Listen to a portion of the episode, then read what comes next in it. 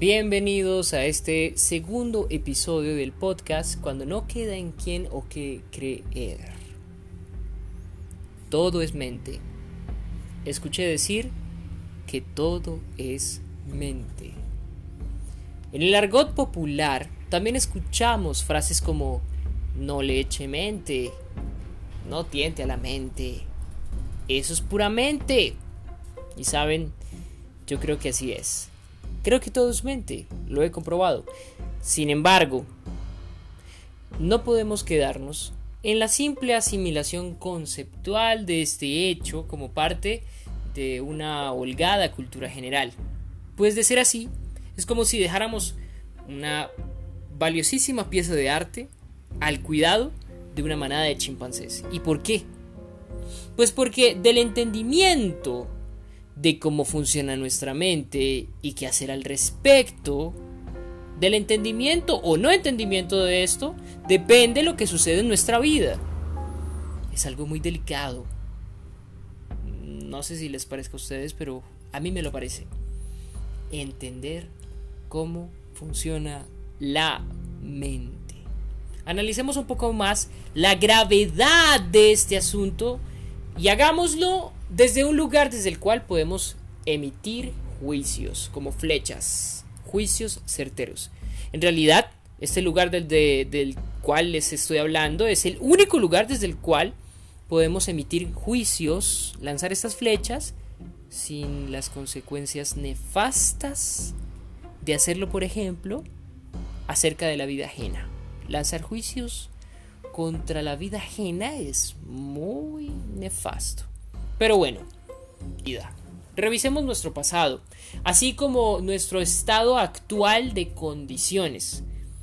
Valoremos lo que nos gusta, lo que no nos gusta, lo bueno, lo malo, lo sabroso o lo insípido de esta maravillosa y compleja vida humana. ¿Listo? Ok. Ya que hemos hecho un pequeño repaso, ahora les formularé una pregunta tormentosa. ¿Quién ha sido el arquitecto de todo cuanto os pasa y ha pasado? ¿Hay alguien afuera a quien podamos atribuir la culpa por lo sucedido en nuestra vida? ¿Algún papá, mamá, jefe, amigo, amiga, algún victimario, mm, por desconocido que fuera. Ahora, tras haber escuchado estas preguntas, puede, puede que no entiendas cómo no atribuirle ciertos daños sufridos o beneficios adquiridos a otros, que por un lado te pudieron haber hecho la vida más difícil o por el otro lado la vida más dichosa. Pero no entender esto es precisamente eso, una incomprensión acerca de cómo opera el universo en virtud de la legislación cósmica. Por ejemplo, sería muy provechoso en aras de avivar, de darle luces a la comprensión, el aceptar que tras toda acción emitida se presenta una reacción, acción-reacción. Por tanto, se puede postular que todo cuanto nos haya sucedido o nos esté sucediendo, nosotros lo hemos provocado. Nosotros somos el origen. Y siguiendo con la lluvia de conclusiones frente a esta ley, que es conocida también como la ley del karma, podemos sugerir entonces no quejarnos o culpar a alguien por lo que acontece en nuestra vida, puesto que nada tienen que ver con el origen del problema, y aunque parezca que tienen mucho que ver con eso, lo cierto es que solamente son actores que muy amablemente interpretan con excelencia incomparable el drama que nosotros hemos escrito en el pasado de manera consciente o inconsciente. Y ese es el punto importante de todo cómo actuar desde la conciencia para tomar las decisiones más beneficiosas para nuestra vida y no actuar mecánicamente desde la subconsciencia para ser víctimas de nuestro propio invento. Y esto es muy emocionante por varias razones. número uno, por ejemplo, actuar de manera consciente no significa convertirte en una persona fría y carente de emociones. Dos, por consiguiente tendremos que aprender a hacer de las emociones nuestras aliadas, nuestras amigas. Permitir que las emociones nos ayuden en el proceso de evolución. Ahora, como, ¿por qué otra razón podría ser emocionante? Mira, te darás cuenta de, de mecanismos internos inconscientes que antes te gobernaban sin medida. Y aunque ahora puedas darte cuenta de ellos, miren lo emocionante de esto.